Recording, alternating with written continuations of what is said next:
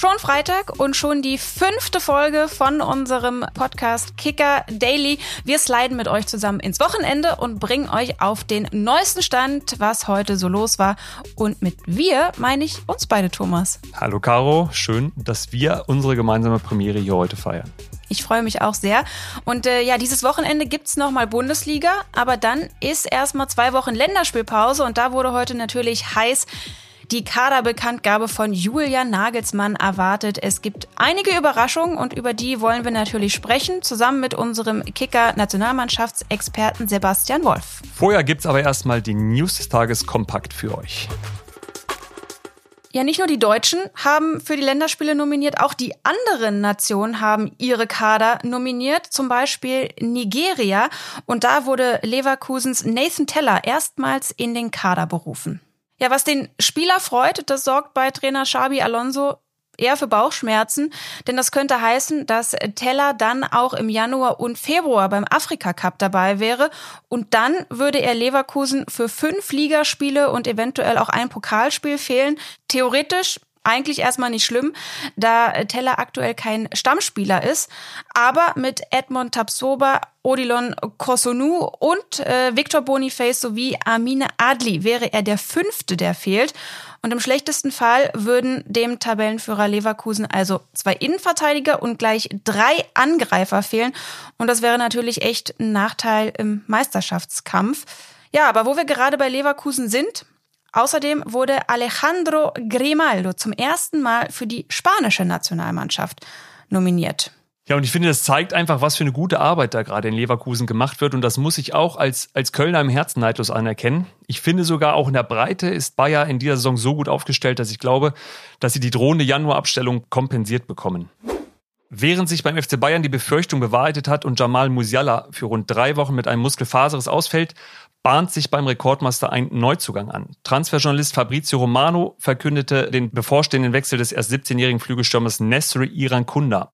Das ordnet uns unser Bayern-Experte Mario Krischel ein. Der erste Sommerneuzugang für das Jahr 2024 beim FC Bayern steht bereits, ja, so gut wie fest.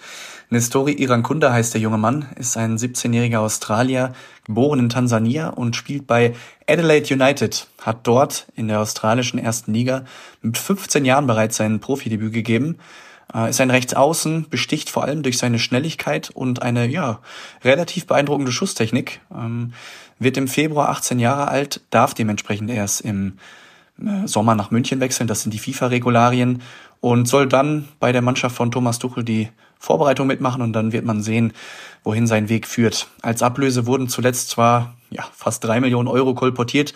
Es äh, handelt sich nach Kicker-Informationen aber um eine Ablösesumme im mittleren sechsstelligen Bereich. Weniger nach einem Wechsel klingt es wiederum bei Jerome Boateng. Der Weltmeister von 2014 ist aktuell vereinslos und soll sich zuletzt mit Verantwortlichen des ersten FC Heidenheim getroffen haben.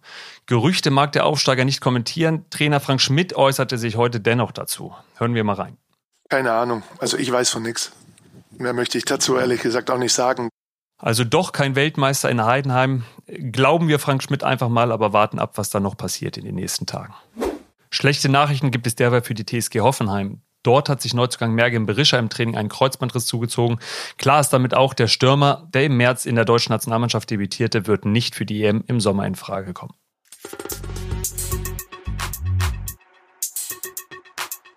So, jetzt wollen wir aber zum Thema des Tages kommen, nämlich der Kadernominierung des DFB-Teams. Und wir haben es am Anfang ja schon gesagt, es gab ein, zwei Überraschungen, über die sprechen wir und lassen sie natürlich von unserem Nationalmannschaftsexperten einordnen und bewerten. Uns zugeschaltet aus Hamburg ist Sebastian Wolf. Hallo Sebastian. Hallo. Ja, es wird in der Nationalmannschaft ja zu einem Debüt beziehungsweise zu einem Comeback kommen, denn die hässlichen Vögel sind wieder vereint. Niklas Füllkrug bekommt seinen Sturmpartner aus Bremer Zeiten zurück. Marvin Duksch ist zum ersten Mal nominiert. Was hältst du von dieser Entscheidung vom Bundestrainer? Ja, ist eine Überraschung äh, einerseits, vielleicht aber auch nicht so sehr, weil das Stürmercasting, das hatte sich ja schon angedeutet, das wird noch ein bisschen laufen. Kevin Behrens hatte die Möglichkeit während der USA-Reise und Julian Nagelsmann hat ja so ein bisschen offen gelassen, ob er da noch ein bisschen probiert, hat ja auch jetzt eigentlich gesagt, dass das noch nicht ganz und gar äh, das letzte Wort ist. Ähm, aber Marvin Duksch hat sich in Bremen jetzt über anderthalb Jahre in der Bundesliga und davor ja auch schon ein Jahr in der zweiten Liga absolut profiliert, gerade auch an der Seite von Niklas Füllkrug. Und das wird sicherlich auch eine Rolle gespielt haben, dass er für, für Spielsituationen äh, idealer Partner wäre für den gesetzten Mittelstürmer im deutschen Team. Kevin Behrens hast du jetzt angesprochen, der war bei der, bei der ersten Phase unter Julian Nagelsmann jetzt dabei, glänzte zu Saisonbeginn und, und äh, ist jetzt mit Union so ein bisschen untergegangen. Glaubst du, das war äh, so ein bisschen ein, ein One-Hit-Wonder in der Nationalmannschaft? War es das schon mit der Nationalmannschaftskarriere des Kevin Behrens? Die Luft war wohl schon recht dünn für ihn während der USA-Reise. Trotzdem muss man ja sagen, ähm, es ist noch nicht vorbei, es ist noch ein halbes Jahr. Ähm, wir haben ja auch noch andere Kandidaten vorne drin. Wie gesagt, Maxi Bayer äh, ist da sicherlich zu nennen ich denke nicht, dass schon alle Würfel gefallen sind, aber natürlich, dass Kevin Behrens jetzt nach der ersten Nominierung beim zweiten Mal nicht dabei ist, ist sicherlich ein Signal. Wir haben eben schon über die erste Überraschung gesprochen, Marvin Duksch, die für dich dann gar nicht mehr so eine große Überraschung war.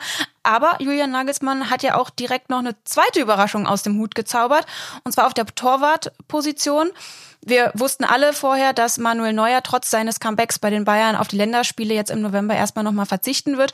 Und so kommt jetzt Janis Blaswig von RB Leipzig zu seiner Nominierung. Was denkst du?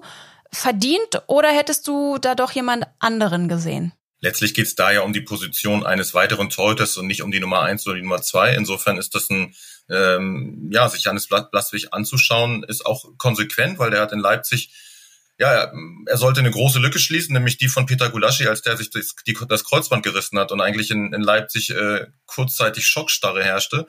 Und nun ist es so, dass äh, Gulaschi zurück ist und, und Blaswig immer noch die Nummer eins. Insofern ist das bei einem Top-Club äh, ein Rückhalt und dann auch konsequenterweise ähm, ja mit einer Chance ganz oben in der Nationalmannschaft. Es, es ist Basti jetzt der, der vorletzte Lehrgang schon vor der EM. Es ist gar nicht mehr so lang hin bis zu diesem Turnier. Nico Schlotterbeck ist wieder nicht dabei, hatte keine gute WM, sah auch zuletzt unter Hansi Flick im, im Spiel gegen Japan ganz, ganz schlecht aus. Wie viel Fingerzeig ist dieser Kader jetzt schon für diese beiden Länderspiele mit Blick auf die ähm, EM?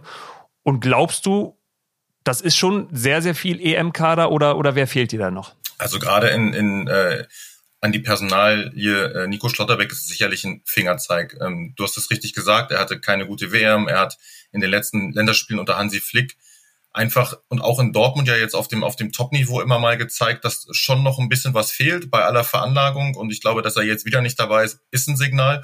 Und zu deiner Frage, ob es generell ähm, schon ein viel EM-Kader ist, ja, ich denke schon. Ähm, natürlich fehlt jetzt Jamal Musiala, aber man, man sieht, Joshua Kimmich kehrt zurück. Es, es gleicht sich jetzt alles so ein bisschen an. Es gibt sicherlich noch offene Stellen.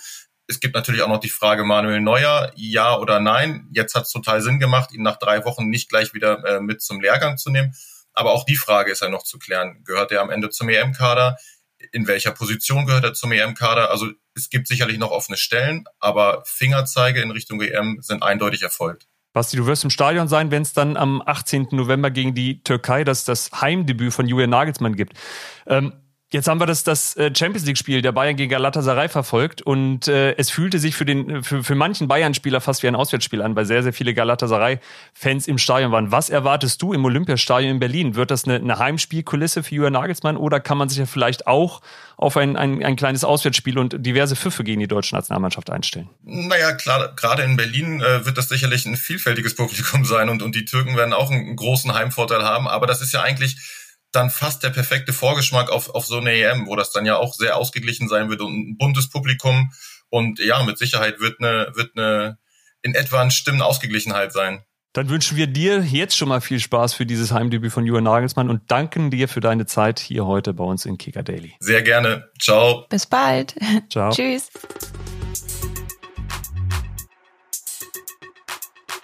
Ja, Thomas, und ich würde sagen, wir bleiben doch direkt mal in Berlin und indirekt im Olympiastadion. Hertha BSC hat die 50.000er Mitgliedermarke geknackt. Heute hat das 50.000ste Mitglied ganz standesgemäß äh, Trikot überreicht bekommen, Mitgliedsausweis und einen warmen Händedruck von Paul und Kai Bernstein gab's noch oben drauf. Und das führt mich natürlich zu der Frage, Thomas, du bist ja privat Fan des ersten FC Köln, bist du denn aber auch Mitglied? Also ja, ich, ich, ich habe ja eben schon gesagt, dass mein Herz äh, für den FC schlägt. Ich glaube, das weiß auch jeder, der mich kennt. Ähm, und ja, ich habe hier auch schon mal einen Ausweis bei mir irgendwo rumfliegen sehen, so eine, so eine Clubkarte. Also das kann und möchte ich nicht leugnen. Welche Mitgliedsnummer hast du? Oh, keine Ahnung. Überhaupt keine Ahnung. Es, es war auch mal so, ich, ich war mal Mitglied, bin dann wieder ausgetreten und wurde äh, von eingefleischten Kölnern überzeugt, dass es doch albern ist, äh, nicht mehr dabei zu sein. Und so bin ich wieder dazugekommen. Bei dir allerdings glaube ich doch, äh, ist es nicht rot-weiß, sondern grün-weiß, oder? Ist richtig, aber nicht äh, vom VfL, bei den du ja so gerne berichtest. Nein, äh, mein Herz schlägt grün-weiß für die Bremer. Mitglied? Ich bin nicht Mitglied, das muss ich auch zugeben. Aber ähm, ich habe mich sehr, sehr gefreut, natürlich heute, äh, als Marvin Duksch für die Nationalmannschaft nominiert wurde, aber auch schon damals vor der WM, als Füllkrug für die WM nominiert wurde. Da ist mein Bremer Herzchen ganz schnell gehüpft. Aber Thomas, bleiben wir doch mal in Berlin. Union hat die 50.000er Marke ja schon im Frühling geknackt.